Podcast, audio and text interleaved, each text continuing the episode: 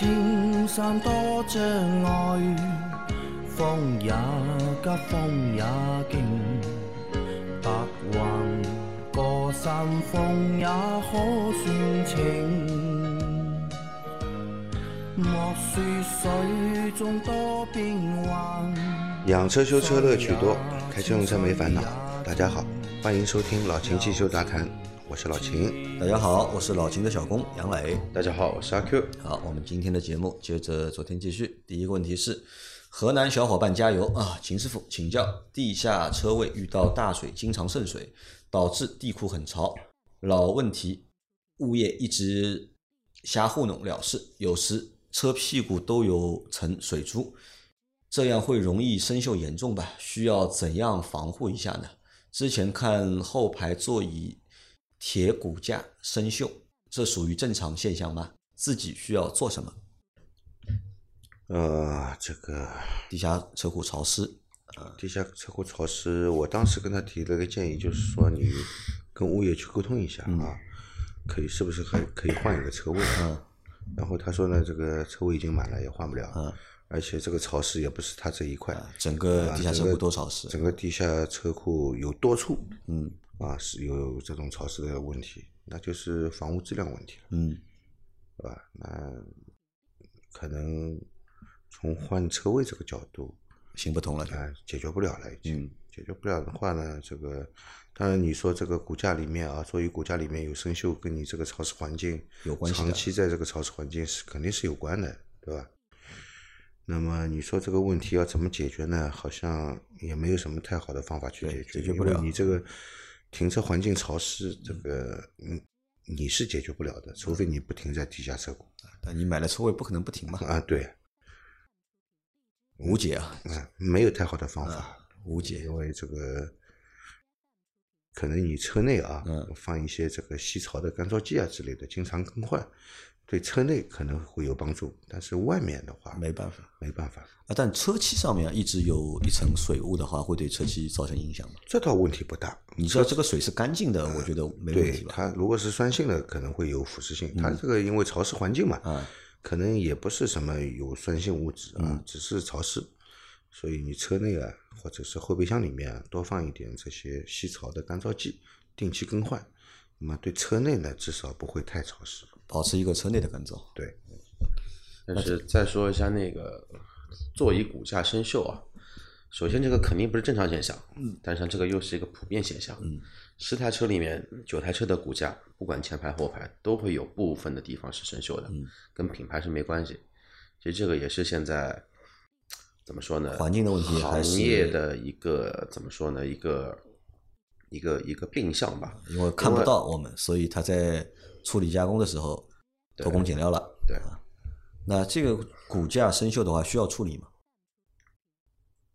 拆掉，需不需要去除锈？要处理啊，厉害了！我跟你说，这个骨架处理，首先你要把座椅拆下来，嗯，把座椅的门皮拆掉，把里面的海绵也拆下来，啊，那算了，只剩骨架，那算了 那算了，再做喷漆那就算了。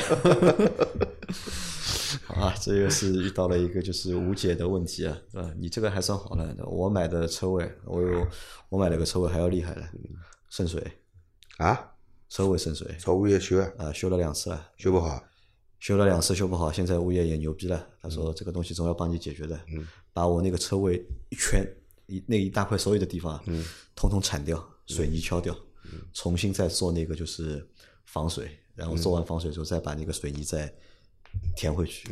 那他说就是你物业还是负责他说工期那个新房刚交的房，但他说工期会长一点，嗯因为这种活他说大家都不是很认真嘛，都不很上心，都是三天打鱼两天晒网。他说估计要做个一个月到两个月，那么才能帮你解决这个问题。呃我的小区还有一方面是什么呢？就是这个地下地下停车库啊，看有没有通风系统。嗯，如果有通风系统的呢，相对来说会好一，点。如果没有通风系统，没有就通风系统闷在那里闷在那里的，我告诉你啊，肯定潮湿的。对我这个是遇到的一个问题，我的那一个新房子，然后就我那一幢楼下面的话很潮湿，嗯，但是的话呢，小区里的地库是有通风设备的，那它从从来不开。不开对吧？对不开的话，我觉得你可以就是投诉嘛，因为为什么？你是万科的嘛，嗯，我另外一套房子不是也是万科嘛，就他那个车库对吧？人家就是二十四小时开着的。就上海这一阵不是梅雨天嘛，梅雨天其实很潮湿的嘛，对，人家就一直开着。开着话，车开下去的话，相对来说不会那么潮湿，不会那么潮湿。但我们那个地下车库，就我自己家的那个地下车库，它也有通风系统，他妈就不开。我那个地库已经潮到什么？因为我的那个福一罗的车库的电梯间嘛，嗯，整个墙壁这个省电讲不过去的，因为你收了物业费了。啊，对啊，而且我也交了、那这个是呃我买了车位也也每个月还付了就是一百多块，还不两百块的车位的那个管理费啊，应该是要开的。你这个不开没道理的。好，再下一条，三位老师好，咨询一下，请问在交替通行时发生碰撞，交警会如何判断判别责任？啊，辅道的车会被判全责吗？啊，这样啊，这个交替通行它就不分这个主道和辅道了，辅道了，为什么呢？交替通行的原则就是一个车道的车走一辆，另外一个车道的车走一辆。为什么要与交通交替通行呢？它是车道并线，嗯，两根车道变为一根车道了，不分辅道主道，主道，嗯。好吧？这个既然有了这个交替通行的这个提示，大家按照这个规定来通行，就是左侧的车走一辆，右侧的车并并入一辆，左侧的车走一辆，右侧的车并入一辆，就是这样来。啊，一旦发生交通事故，嗯，不遵守不遵守交替次序通行的车辆，全部全责，嗯。对。好的啊，那这是一个，还有一个，如果在交替通行的过程当中，哪一台车有明显的违章，嗯，对吧？造成事故，也是违章车辆的全责。对你不遵守交替通行的这个规则的话，你就是有违法行为嘛，对吧？事故判断责任很简单，首先看双方有有没有违法行为，嗯，对吧？如果一方有违法行为，另一方没有违法行为，那么有违法行为的这一方全责全责。如果双方都有违法行为，嗯，看违法行为的这个这个严重的等级程度了嘛，啊，是吧？就不存在你说的，就是辅道的车会被全责。对的只要辅道的车也是，因为这个中不分主道和辅道嘛。对的，因为你是并线了嘛，两道并一道嘛，对吧？好，再下一条，三位老师好，我有个问题困扰了我一年多了，我是二零一五款别克新英朗，呃，十五 N 自动豪华，现在九万公里，车子启动后怠速转速不足九五百转，怠速时或等红灯时，车辆抖动非常严重，尤其是挂入低档以后，开了空调更甚，N 档轻微抖动，正常行驶起来也没有任何抖动。我六万公里换过原厂变速箱油，循环机换的。七万公里的时候换的火花塞和发动机机脚垫都无法解决。在修理厂检查挂入 D 档的时候，能明显看到整个发动机都会往前有一个小角度的前倾。这一年多里啊，也有过多次启动之后怠速转速正常，没有抖动。望解答，非常感谢。呃，你这个问题呢，其实这个抖动是因为发动机转速过低造成的、啊，跟你的机脚、跟你的火花塞其实没有太多的相关性。和变速箱应该也没有关系。啊，没有没有没有相关性。这你五百转都不到的都不到的转速，对吧？肯定抖的肯定抖的，是吧？这个不抖的话神奇了，啊。那么你要解决这个转速低的问题，是吧？这转速为什么低？啊，看一下进气对吧？首先我们考虑节气门，节气门，嗯，啊，首先我们就考虑节气门，节气门开度够不够？嗯，它如果开度不够，没有足够的进气量，嗯，它发动机转速肯定低的，对吧？而且你说你这个偶尔也会有转速正常的，嗯，就没有抖动的，对吧？那么还是考虑节气门，啊，考虑一下节气门，考虑一下这个空气流量传感器，嗯，好吧？主要是这两个部分，你首先可以清洗一下节气门，然后对节气门做一个匹配，啊，做一个基本设置，嗯，啊，做一个匹配，然后这个空气流量，空气流量计你也要检查一下啊，上面会不会有那个有垃圾，嗯，跑到空气流量计里面去了，啊，会影响这个空气流量的判判断，嗯。影响了空气流量判断呢，它即便是这个进气量足够，它燃油的配比也是不正常的，也会造成转转速低、抖动这种现象，好吧？好的，再下一条，三位好，零九款奔驰 E 二百，二零一零年的车，前两天去保养，被告知前减震器漏油了，听从朋友建议，从京东买了贝氏灯 B 四前减震两只，找了厂家修理更换，在更换过程中，工厂在拆下原车减震上的弹簧与顶胶轴承时，顶胶的橡胶条连着弹簧上脱落，后来在安装到新减震器上时，出现过用锤击、锤敲击弹簧大条掉漆，并和我说顶胶上的轴承脱位了。安装后，安装好后收了五百元工时费，试车后说无异响，不用做四轮定位。我有疑虑啊，请问三位分析一下安装流程有没有大的毛病或者套路？现在开着出现什么情况就需要更换顶胶和弹簧了？不做四轮定位上路行不行？啊，换了避震器，他想问一下这个换避震器的这个流程啊？嗯这个车多久了？零九年的 B 两百，零九年的 B 零两百，一零年的车啊一，零年的车到现在十一年了。嗯，那你其实换避震的时候，为什么不把顶顶胶和平面轴承一起换了呢？嗯，即便现在没问题，嗯啊，也撑不了多久了。到时候你还要再拆一遍，嗯，对吧？那没换也就没办法了，好吧？那弹簧需要一起换掉，弹簧不用换，弹簧不用换。弹簧没问题的话不用换，嗯但是你说在安装的时候，这个顶顶胶上的那个橡胶条脱位是吧？那个橡胶条是可以拿下来的，嗯，这个不叫脱位啊，是可以拿下来，可以拿下来啊。对，安装的时候装好就好了，嗯，好吧。然后要说就是，你说这个弹簧上面它用锤去敲击，嗯，榔头敲弹簧有意义吗？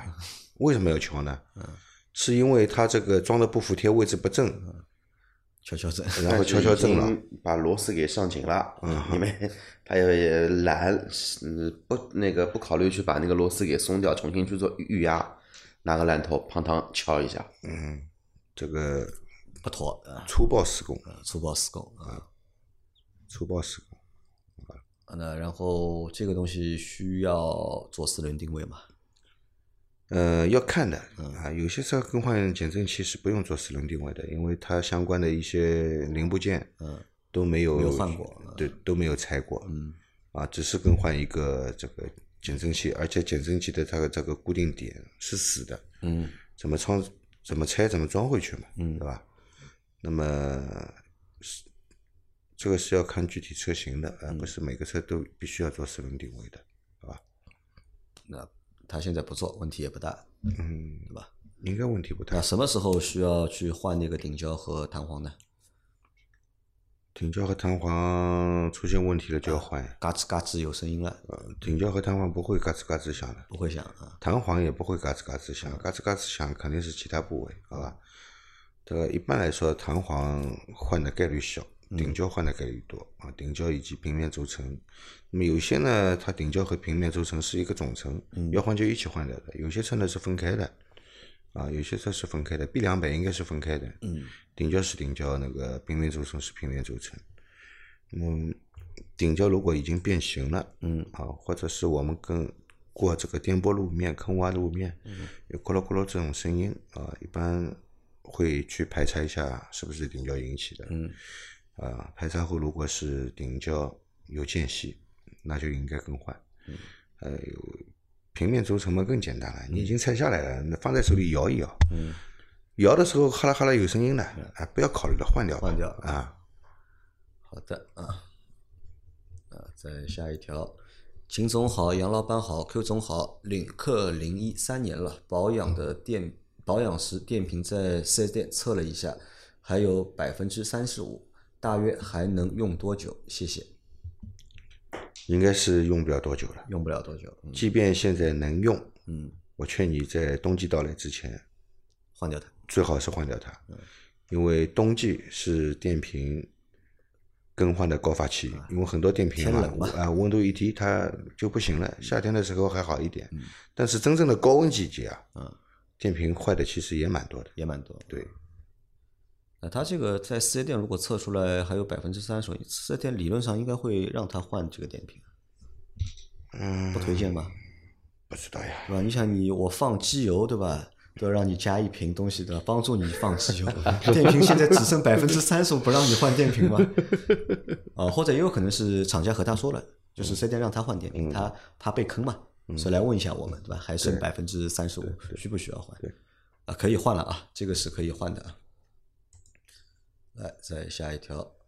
三位老板好，我是一七款的 1.8T 迈腾 B8L，请问一下，这个七速湿式双离合的电机单元好像看到网上有坏的，机电单元，啊机电单元好像看到网上有坏的，这个东西的作用是什么？保养的话就是按时更换变速箱油吗？谢谢解答。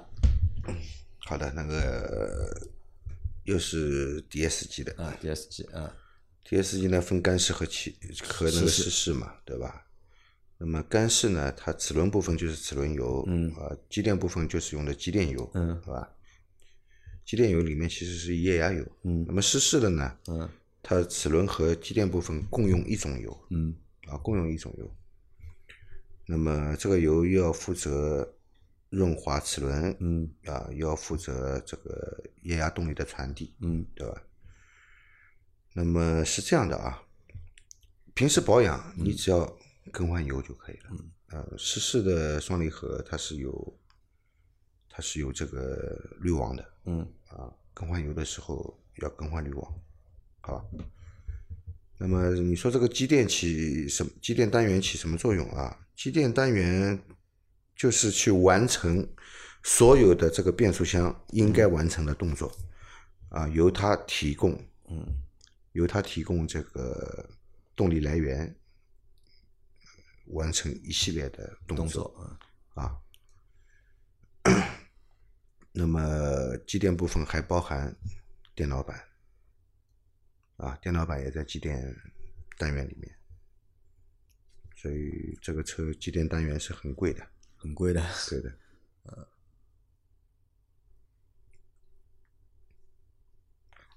好了，对吧？好了，再下一条，三位好，前挡玻璃被对向驶来的大翻斗车落下的石子砸了两个小坑，不明显，可以不处理吗？前挡玻璃是双层的吧？好像通用不是用的福耀玻璃，谢谢。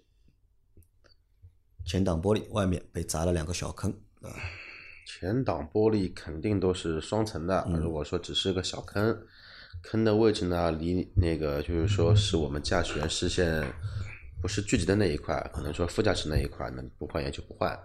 但前提条件呢是那个玻璃它没有裂，只是一个小的像怎么说呢，米饭那种小的坑点，那个其实对那个修不修还真的是无所谓的。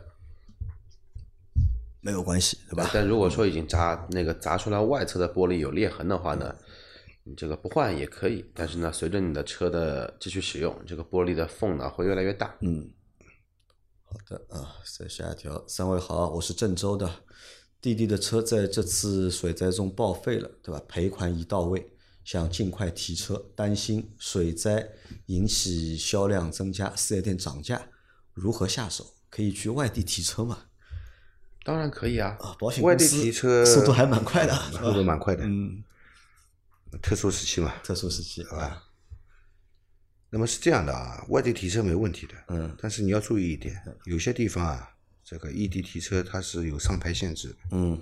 好吧？不是你当地有上牌限制，是你提车的地方，嗯，你提的地方你必须上当地牌照，有的地方是这样的，嗯，啊，这个其实就是为了控制这个经销商们跨跨区域经营嘛，上货嘛，对吧？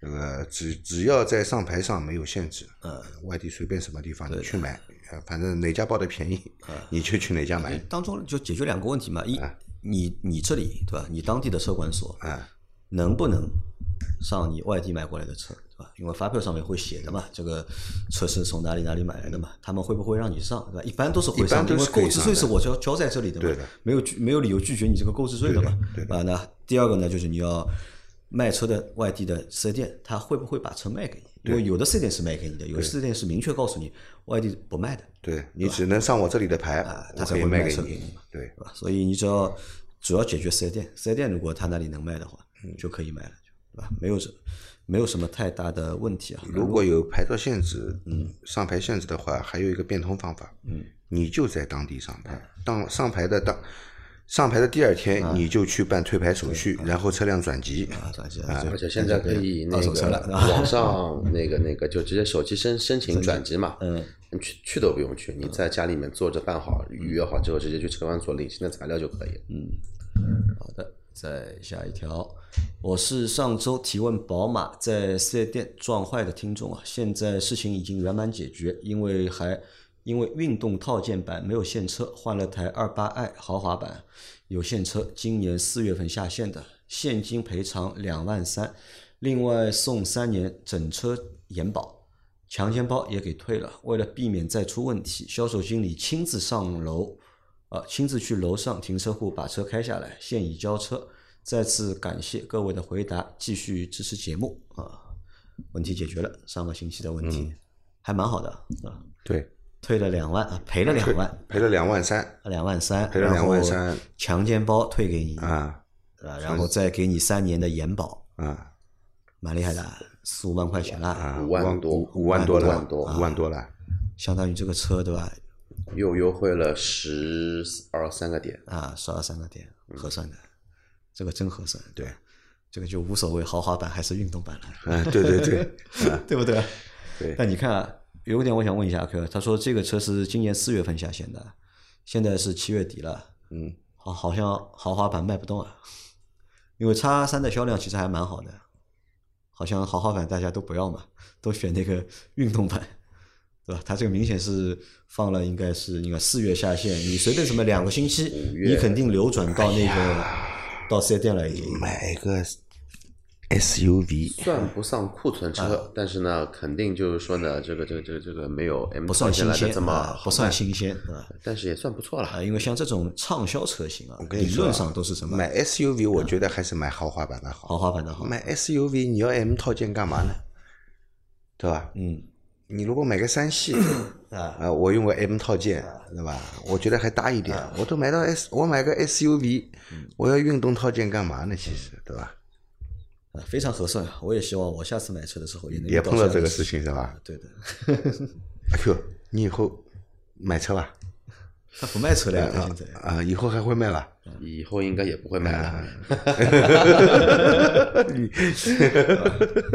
真的呀，你想，我就他这个情况，就其实实际损失就是什么？晚提车了一个星期，对，对吧？但是对又便宜了五万10多点，块钱，又便宜了五万多啊！多开心啊，多开心！对心里面呢确实有点不舒服，但是呢，用钱来做弥补。啊，没有这哪里不舒服啊？没有不舒服的，没有不舒服了呀，这个这个钱已经给你五万多了，啊，钱到位了，哪里钱到位了会不舒服？对吧？因为你你看，就是我们不舒服只是因为你的心理期望值没有满足，啊你会不舒服的，对吧？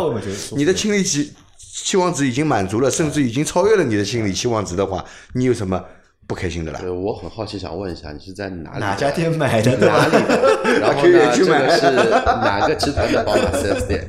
这个我跟你说啊，服务还是蛮到位的。我跟你说，阿 Q，嗯，你等你再买的时候碰不到这个事情了。自从这件事情以后啊，对这个新车的挪车啊、动车啊，我跟你说会严格要求的，严格要求，对吧？啊，还有一个点是这样，你看啊，因为可能这个事情是发生在宝马四 S 店的，宝马四 S 店嘛，相对宝马车目前也比较好卖，他们的利润率啊也比较高，所以在处理这样的事情的过程当中呢，店家还是比较大度的，嗯，对吧？给的这个条件还是比较好的。你要去个奥迪 4S 店，我跟你说，完全是另外一种 谈法了，就。这奥迪我不知道，因为如果换成一个就是小店的话，对吧？销量本身就不好，好不容易卖出一台车，对吧？遇到一个这样的一个情况，那我觉得肯定就没有解决的那么的就是爽气，或者没有那么多就是你慷慨知道的帮你华东解决这个问题。区的那个一家奥迪 4S 店，就同样 BBA 盈利能力的话，你知道奥迪只有宝马、奔驰的几分之几吧？几分之几啊？呃，如果按照纯销售来说的话呢，奥迪的话是就这个，因为销量现在奥迪是领先的嘛。当段子来听吧，就是说按照利润考核的话，奥迪一年的 4S 店的可能说主流的目标是今年不亏钱，等拿厂家返点，对，尽尽量不亏钱。然后的话呢，如果说量特别大，那尽量亏在两千万以内。少亏点啊，。宝马、奔驰呢，至少来说一年你给我挣个五千万，大的的话挣到一个亿以上，嗯，这个就是差距。差距啊，好的，啊没了，这是最后一个一条问题了，好吧？那我们这个星期的所有问题都回答完毕了啊！大家有任何养车、用车、修车的问题呢，留言在我们节目最新一期的下方，我们会在下周这节目里面一一给大家解答。然后明天是星期六，还会有一期我们的西米会员专享节目，好吧？那我们明天再见，拜拜。拜拜。拜拜。